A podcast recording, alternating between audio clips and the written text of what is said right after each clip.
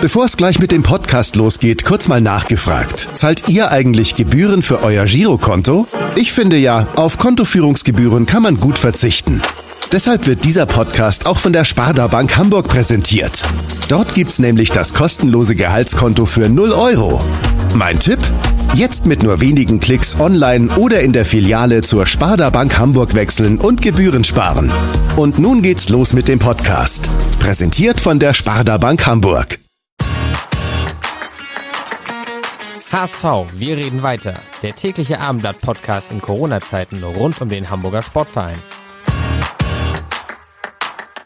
Es ist Donnerstag, der 19. März und damit herzlich willkommen zu unserem täglichen HSV-Telefon-Podcast in Zeiten der Corona-Krise. Ich bin Henrik Jakobs und auch heute begrüße ich in der Leitung meinen Sportchef Alexander Laux. Moin, moin. Moin, Henrik. Morgen alle zusammen. Ebenfalls am Apparat ist ein Gast, mit dem wir über die heutige Aufsichtsratssitzung beim HSV sprechen wollen, denn unser Gast hat selbst viele Sitzungen des Gremiums beim HSV erlebt und geleitet. Herzlich willkommen der ehemalige Aufsichtsratschef des HSV, Manfred Ertel. Hallo und Ahoi vom Hafenrand. Ahoi. Herr Ertel, erstmal natürlich die obligatorische, aber auch, auch wichtige Frage. Wie geht es Ihnen? Ähm, was machen Sie gerade? Ja, wir sind gesund, meine liebe Frau und ich. Äh, wir machen Homeoffice. Bei ihr insbesondere, die ja viel in der Wissenschaft unterwegs ist, sind alle Termine weggebrochen. Für mich als Autorin ist es natürlich ein bisschen einfacher, sich mit Homeoffice zu arrangieren. Das gehört ja fast zum Alltag. Also ich schreibe gerade meinen neuen Kriminalroman zum Ende und den einen oder anderen Beitrag dazu. Was ein bisschen schade ist, dass in diesen Zeiten, wo wir relativ äh, diszipliniert die Außenkontakte, die sozialen eingestellt haben, dass ich meine kleinen Enkel nicht mehr sehen kann seit äh, anderthalb oder zwei Wochen. Äh, das tut weh, macht traurig, aber wat mut, dat mut. Mhm. Ist das so die größte Einschränkung des öffentlichen Lebens im Moment, dass man, ja, wenn Sie sagen, Ihre die Verwandtschaft nicht sehen kann? Oder was, wo betrifft Sie das noch, diese Einschränkung? Naja, die Einschränkung betrifft einen ja überall. Das geht los beim Spazierengehen, dass man äh, vielleicht nochmal an der Elbe links gehen kann, wenn keine Leute in der Nähe sind aber schon um sich hinzusetzen, um mal ein Bier zu trinken, da wird es ja schwierig. Aber ganz besonders ist es natürlich der Freundeskreis, die eigenen Kinder. Mein Sohn hatte letzte Woche Geburtstag, den hat er mit seinen Enkeln und seiner Frau alleine gefeiert und hat äh, Oma und Opa, also mich äh, und meine Frau angewiesen, schön zu Hause zu bleiben. Und beruflich ist es natürlich so, dass bestimmte Recherchen, bestimmte Kontakte zu Gesprächspartnern, das wissen Sie ja noch mehr als ich, äh, im Moment aktuell einfach entfallen und man nur auf das Telefon angewiesen ist. Und da geht vieles ja nicht so gut, wie es im normalen Leben geht. Mhm. Trotzdem sind Sie ja, berichten Sie ja als Journalist ähm, auch selbst ja noch über den Sport und, und gelegentlich auch über den HSV, richtig?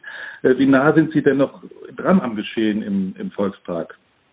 Also privat äh, und durch Kontakte bin ich näher dran als im journalistischen Output. Da schreibe ich ja nur noch mal gelegentlich äh, das ein oder andere, wenn mir etwas richtig über die Hutschnur geht. Ansonsten sind es sozusagen die HSV-Gruppen im Austausch und natürlich die, viel, die vielen Kontakte, die man auch noch immer in den Vereinen hat. Auch wenn das Verhältnis inzwischen etwas distanzierter geworden ist. Ich habe ja gesagt, ich lebe in Trennung mit meinem Verein, aber geschieden sind wir noch nicht. Äh, hängt einem das ja immer noch ein bisschen nach und äh, man leidet äh, und äh, hofft mit dem Verein natürlich immer noch mit und das ist bei mir auch so. Ja, Sie war ja, Sie waren ja von Januar 2013 bis 2014 Aufsichtsratsvorsitzender. Ja. Davor äh, auch als Stellvertreter aktiv. Wenn Sie ja. den HSV heute sehen und ihn vergleichen, hat er sich verändert oder ist das noch der HSV, den Sie selbst erlebt haben? Oh, das ist schwer zu sagen. Äh, die Frage ist ja, unter welchem Aspekt man das sieht. Ähm, also natürlich hat sich einiges verändert, äh, insbesondere natürlich im Sportlichen. Zweite Liga ist nicht das, wo wir hingehören. Äh, andererseits hat man im Moment nicht den Eindruck, als wenn wir uns äh, sicher und nachhaltig in der ersten Liga etablieren könnten, so wie die sportliche Lage im Moment aussieht. Äh, und dann fehlt mir natürlich in der Art, wie der Verein geführt wird was die Identifikationsmöglichkeiten mit dem Verein angeht, äh, was das Leben von Tradition angeht, was den Umgang mit Mitgliedern und Fans angeht, einiges an nachhaltiger Nähe und an Identifikationsmöglichkeiten. Äh, und das trage ich äh, dem aktiven Vorstand durchaus auch kritisch nach. Mhm. Oha, da könnten wir jetzt natürlich, glaube ich, die Themen, die Sie angerissen haben, stundenlang jetzt diskutieren. Fürchte ich, ja. Ja, ich, ich bleibe mal, jetzt vielleicht kommen wir ja zu den einzelnen Punkten zumindest noch äh, im Ansatz zurück. Äh, schauen wir doch mal auf, auf den heutigen Tag, äh, kümmern wir uns vielleicht erstmal um das Aktuelle. Es geht ja bei der Aufsichtsratssitzung heute um, um wirklich existenzielle Fragen. Wie sehr äh, beschäftigt Sie das? Wie, wie viele Sorgen machen Sie sich um den HSV? Also ich mache mir einige Sorgen um, um meinen HSV, ähm, weil sozusagen mich manches von dem, was ich sozusagen die letzten Wochen äh, zu lesen bekommen habe, nicht zuletzt auch äh, durch Ihre Recherchen ja, mich sehr fatal erinnert an die Zeit äh, 2008, 2009, 2010. Das war die Phase, als ich mich mit einigen Freunden entschlossen hatte, mich aktiver in das Vereinsleben und auch in die Vereinspolitik einzubringen und auch was in den äh, zwei, drei Jahren danach teilweise noch anklang. Daran erinnert mich einiges und das, was wir als HSV als letztes gebrauchen könnten in dieser durchaus ja schwierigen Situation, äh, im sportlichen Bereich und besonders schwierigen im finanziellen Bereich ist natürlich ein neues Kompetenzgerangel äh, im operativen Führungsgremium und wir brauchen auch keinen Vorsitzenden, der alles besser weiß als der Sportdirektor. Und das erinnert mich alles fatal an die Vergangenheit. Mhm. Vielleicht können Sie da nochmal sagen, weil Sie ja auch viele Aufsichtsratssitzungen erlebt haben. Heute sitzt der Vorstand dabei, der siebenköpfige Aufsichtsrat ist dabei. Nehmen Sie uns mal mit, wie läuft so eine Sitzung ab im Aufsichtsrat? Naja, das liegt natürlich einerseits am Selbstverständnis des Aufsichtsrates und an seiner aktuellen Geschäftsordnung. Und ich hoffe mal, äh, dass dieses äh, Selbstverständnis so ist, wie es auch die Rechtslage hergibt und wie es das Selbstverständnis eines Fußballunternehmens hergeben muss. Natürlich der Aufsichtsrat äh, überwacht den, die Geschäftsführung eines Unternehmens, auch im Fußball. Das gibt das Aktiengesetz vor. Und die Satzung des HSV, äh, der HSV AG gibt dem Aufsichtsrat ja auch einige Möglichkeiten. Und ich erwarte, dass vor dem Hintergrund der Informationen, die jetzt bekannt äh, geworden sind, dass der Aufsichtsrat seine Kontrollpflichten wahrnimmt. Und zwar nicht nur spielerisch und sportlich, sondern ganz intensiv. Und der Aufsichtsrat hat die Möglichkeit, er muss die Überwachung der Geschäftstätigkeit, heißt es ja so schön in der HSV AG nochmal extra festgeschrieben in der Satzung, die muss er wahrnehmen und er kann Berichte verlangen vom Vorstand äh, über äh, die Angelegenheiten der Gesellschaft. Und das kann ja nicht nur eine finanzielle, äh, einen finanziellen Hintergrund haben, sondern Angelegenheiten der Gesellschaften äh, sind ja das gesamte operative Geschäft. Und wenn es dort ähm, zu, zu Missverständnissen und zu Verwerfungen gekommen ist oder möglicherweise immer noch kommt, dann hat der ähm, Aufsichtsrat nicht nur die Pflicht, sondern er muss geradezu verlangen vom Vorstand, dass alle Sachen auf den Tisch kommen und äh, dass man sich Gedanken macht, wie man sie wieder vom Tisch runterkriegt und zwar konstruktiv. Ist dafür mhm. denn so eine Sitzung dann auch der richtige Ort oder muss man das dann eher nicht mal im Vier-Augen-Gespräch oder im Sechs-Augen-Gespräch äh, vorher schon führen? Nein, ich glaube, diese Sitzung ist auf jeden Fall der richtige Ort, was ja nicht ausschließt, dass man nebenbei auch noch andere Gespräche führt. Aber jeder Aufsichtsrats, äh, jedes Aufsichtsratsmitglied hat das gleiche Recht und die gleichen Pflichten. Der Aufsichtsrat ist das Gremium, was die Kontrolle ausübt. Also gehört es dort auch hin. Und ganz besonders wichtig ist ja auch noch die Rolle äh, des HSV e.V., der ja über das Aktienrecht, über die Hauptversammlung auch nochmal spezielle Möglichkeiten hätte und der ja auch im Aufsichtsrat betrieb, äh, äh, vertreten ist durch Marcel Jansen unter anderem. Also natürlich ist das das Gremium, wo alles auf den Tisch kommt. Wie man dann im Einzelfall versucht, Probleme aus der Welt zu schaffen, in welchen Runden, durch welche Mediation, durch welche therapeutischen Gespräche auch immer, das ist dann der nächste Schritt. Aber erstmal muss alles auf den Tisch und erstmal muss geklärt werden, was ist eigentlich jetzt der Sachstand. Hat da der Aufsichtsratsvorsitzende nochmal eine herausgehobene Position? Wirklich, weil ich meine, aus Ihrer Erfahrung heraus, ich denke, ich könnte mir vorstellen, dass der, der Vorsitzende eines solchen Gremiums dann nochmal mindestens doppelt so viel Arbeit hat, um für die Koordination, äh, äh, um äh, die Sachen vorzubereiten. Ist das so? Naja, äh, bei dem Aufsichtsratsvorsitzenden äh, kulminiert natürlich alles, was die Organisation und was die Gesprächsführung angeht. Am Ende ist er aber auch nur ein Mitglied des Gremiums, so war es zumindest in meiner Aufsichtsratszeit. Es mag sein, dass der jetzige Aufsichtsrat sich eine andere Geschäftsordnung äh, gegeben hat. Das weiß ja niemand, weil diese Geschäftsordnung äh, nicht öffentlich bekannt ist und dem Aufsichtsratsvorsitzenden eine besondere Rolle zumisst. Ich erwarte das eigentlich nicht. Am Ende ist er ein Kontrolleur von äh, sieben, ist ja wohl der aktuelle Stand im Aufsichtsrat äh, und hat dort seine Rolle wahrzunehmen. Und äh, das Schwierige für den Aufsichtsratsvorsitzenden ist eigentlich, dass er sich nicht wie wir das in früheren Jahren in der Vergangenheit erlebt haben, zum Teil des operativen Geschäftes machen darf. Weder unmittelbar durch aktives Handeln als auch mittelbar durch zu langes Dulden oder, oder Mitmarschieren, sondern er muss seine Kontrollfunktion und seine Kontrollpflicht ernst nehmen und ausüben und vor allen Dingen rechtzeitig ausüben. Mhm. Es waren ja zu Ihrer Zeit immer relativ unruhige Zeiten im Aufsichtsrat. Würden Sie sagen, das lag damals an dieser Größe des Aufsichtsrats oder eher an den Personen und dem ständigen Austausch auch der Personen? Ich glaube, die Größe des Aufsichtsrates äh, ist da nicht so entscheidend und die ständige Unruhe, äh, die herrschte auch weniger innerhalb des Aufsichtsrates oder zwischen dem Aufsichtsrat und dem Vorstand. Ich glaube, äh, da ist vieles äh, sehr, sehr ordentlich und sehr sachverständig äh, gehandelt worden. Die Unruhe entstand eigentlich durch die Indiskretionen, die von Einzelnen äh, verursacht wurden, also dass bestimmte Interessen nach außen getragen worden wurden, dass Eitelkeiten einzelner Mitglieder äh, die eigentliche Kontrollaufgabe überschattet haben und dass der ein oder andere sich viel zu sehr in einer Art sportlichen Verantwortung oder sportlichen Kontrolle gesehen und verstanden hat. Das ist ja nicht die Aufgabe des Aufsichtsrates und das ist im Übrigen auch nicht die, Aufsichts, äh, die Aufgabe eines Vorstandsvorsitzenden, sich als oberster Sportdirektor zu verstehen. Ja.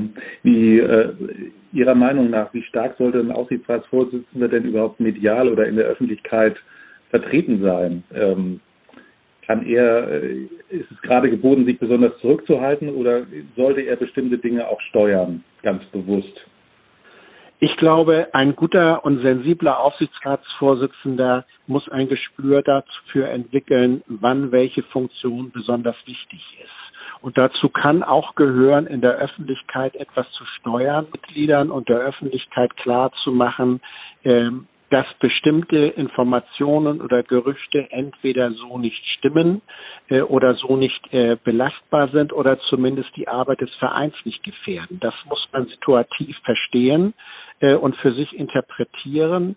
Und ich glaube, äh, ein, ein Aufsichtsratsvorsitzender muss vor allen Dingen sicherstellen, äh, dass die Kontrollpflicht, die dem Aufsichtsrat ob, obliegt, nach innen funktioniert und zwar rechtzeitig funktioniert und nach außen glaubwürdig äh, bei den Mitgliedern und bei den Fans und bei den Sympathisanten auch ankommt, nachvollziehbar, glaubwürdig ankommt, um Vertrauen in das Wirken der gesamten Vereinsführung zu stärken. Wenn Sie sich den aktuellen Aufsichtsrat des HSV anschauen, was Sie so mitbekommen, haben Sie da das Gefühl, dass das, das stimmt so, dass es da, können, da herrscht eine Glaubwürdigkeit, die dann auch nach außen hin präsentiert werden kann? Also da muss ich natürlich etwas vorsichtig sein, weil ich den äh, Schritt äh, des Aufsichtsrates im Inneren nicht in jedem Falle nachvollziehen kann. Ähm, es gibt den einen oder anderen Punkt, wo man den Eindruck haben könnte, dass der Aufsichtsrat etwas emanzipierter äh, äh, sich präsentieren könnte nach innen, um gleichzeitig nach außen eine Wirkung zu erzeugen. Also ich sage mal ein aktuelles Beispiel, dass in einer Situation wie dieser, wo erstmal Klärungsbedarf ist über offene Fragen, der Vorstandsvorsitzende im Alleingang in einer Zeitung äh, ein Interview gibt mit bestimmten Forderungen und mit bestimmten Aussagen, das dürfte meines Erachtens ähm, wenn es eine wirklich loyale Gemeinschafts äh, gemeinschaftsorientierte Zusammenarbeit gibt in einer Vereinsführung, so nicht stattfinden äh, und dass man darüber dann auch nichts wahrnimmt, äh, äh, wie das sozusagen ähm, bewertet wird innerhalb des Vereins, ist, glaube ich, nicht hilfreich, um Unruhe, um Unmut im Vereinsbereich unter den Fans ein bisschen zu kanalisieren und wieder das Verein Vertrauen in die Handlungsfähigkeit herzustellen. Mhm, Sie sprechen damit das Interview von Bernd Hoffmann an in der Sportbild am Mittwoch. Ja wo ja. er ja auch darüber gesprochen hat, wie das Verhältnis innerhalb des äh, Vorstandes aussieht, aber auch gesagt hat, dass er sich vorstellen kann, in, beim HSV in Rente zu gehen. Ja. Jetzt gibt es ja trotzdem die Möglichkeit, äh, haben wir ja darüber berichtet, dass der der Aufsichtsrat eingreift, wenn der wenn der Wiederaufstieg jetzt nicht gelingt nach diesem Jahr. Können Sie sich vorstellen, dass es äh, in diesem Sommer nochmal zu Personalwechseln kommt im Vorstand oder vielleicht sogar im Aufsichtsrat dann auch? Ach, vorstellen kann ich mir ganz vieles. Ich glaube, entscheidend äh, ist die Frage, dass es nach Saisonende einer äh, besonders kritischen Bewertung bedarf äh, der operationellen Arbeit und der operationellen Leistung äh, dieses Vorstandes. Und zwar untereinander, miteinander und auch in der Einzelperformance. Und da spielt natürlich das sportliche Ergebnis eine große Rolle, da spielt aber auch das wirtschaftliche Ergebnis eine große Rolle. Und ich kann nur sagen, wenn ich mir jetzt die aktuelle Corona-Situation ansehe, dann fallen einige wirtschaftliche Maßnahmen, die der HSV in den letzten Jahren getroffen hat oder glaubte treffen zu müssen, möglicherweise besonders schwer ins Gewicht. Zum Beispiel, dass äh, bestimmte äh, wie soll ich, bestimmte Verträge mit Sponsoren äh, für die Zukunft bereits vorzeitig vereinnahmt werden. Das ist ja Geld, äh, was heute fehlt und was äh, in Zeiten von Corona, wo es an weiteren Einnahmen mangelt, besonders schwer wiegt. Also ich glaube, diese Fragen muss man sehr sorgfältig prüfen. Und wenn man dann, wenn ein Aufsichtsrat dann zu dem Ergebnis kommt, und zwar ein Aufsichtsrat mit dem besonderen Schwergewicht des HSV e.V., der ja in gewissen, in gewissen Risikosituationen möglicherweise auch haften müsste. Wenn ein Aufsichtsrat dann zu der Überzeugung kommt, äh, dass man einen Wechsel vornehmen muss, dann muss der auch ohne Rücksicht und mit jeder Konsequenz gemacht werden. Denn es geht hier nicht um einzelne Personen, sondern es geht um den HSV. Es geht um einen der wichtigsten Traditionsclubs im deutschen Fußball. Und da muss man ohne Ansehen von Personen vorgehen, sondern muss man nüchtern und sachlich analysieren und die richtigen Entscheidungen treffen.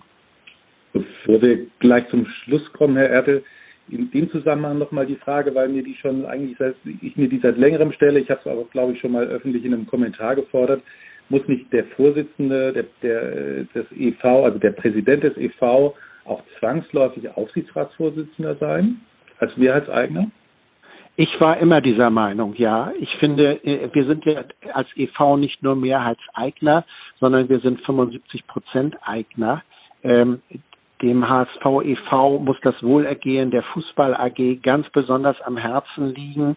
Und für mich bedeutet das genauso wie es für mich bedeutet, dass große Investoren durchaus einen Vertreter im Aufsichtsrat haben, bedeutet es für mich aber alternativlos, dass der Vorsitzende des EV, der Präsident des EVs auch Aufsichtsratsvorsitzender ist, äh, um von dort aus die Geschicke des Gesamtvereins, des Gesamtclubs zu steuern und äh, die Kontrolle entsprechend auszuüben. Ja. Mhm. Das sind natürlich Fragen, mit denen sich der HSV grundsätzlich beschäftigen muss. Jetzt aktuell stehen natürlich ganz andere Entscheidungen und Herausforderungen an, gerade durch die Corona-Krise. Was denken Sie denn, vielleicht abschließend gefragt, ähm, wann, wann wird der HSV wieder spielen? Wann kann man wieder ins Stadion gehen? Wann, wann wird der Ball wieder rollen? Wenn ich darauf eine, eine schlüssige Antwort geben könnte, würde ich, glaube ich, ganz viel Geld im deutschen Fußball verdienen können. Ja. Ich finde, die ähm, Verschiebung der, der Europameisterschaft war alternativlos ähm, ich glaube, der DFB und die DFL sollte aufhören, so zu tun, als wenn es am 3. April weitergehen könnte. Wenn wir es schaffen könnten, für die Bundesliga diese neuen ausstehenden Spieltage und in irgendeiner Form den Pokalwettbewerb vielleicht im Juni oder Anfang Juli über die Bühne zu bringen, meinetwegen auch mit drei oder vier englischen Wochen, ich glaube, dann äh, können wir uns alle, und zwar Fans wie auch die wirtschaftlich Verantwortlichen der jeweiligen Clubs glücklich schätzen. Äh, ob das so kommen wird, hängt, glaube ich, auch von der Strategie in, im Kampf gegen Corona ab. Es wird ja irgendwann die Diskussion aufkommen, dass wir einen Strategiewechsel brauchen äh, unter diesem Stichwort Durchseuchung, um eine Immunität herzustellen. Wann dafür der, gerecht, der richtige Zeitpunkt ist und wann dafür sozusagen das Gesundheitssystem auch alle Voraussetzungen schafft, da vertraue ich einfach auf das Robert Koch Institut im Moment, die, glaube ich, einen sehr guten Job machen. Und wenn wir dann Ende Juni oder Mitte Juni vielleicht dazu kommen, die letzten Spieltage durchzuführen, ich glaube, das wäre ein Zeitrahmen, der noch, ähm, der noch Hoffnung machen würde. Ja, vielen Dank, Herr Erde, für, dieses, für diese wirklich interessanten Aussagen für das interessante Gespräch.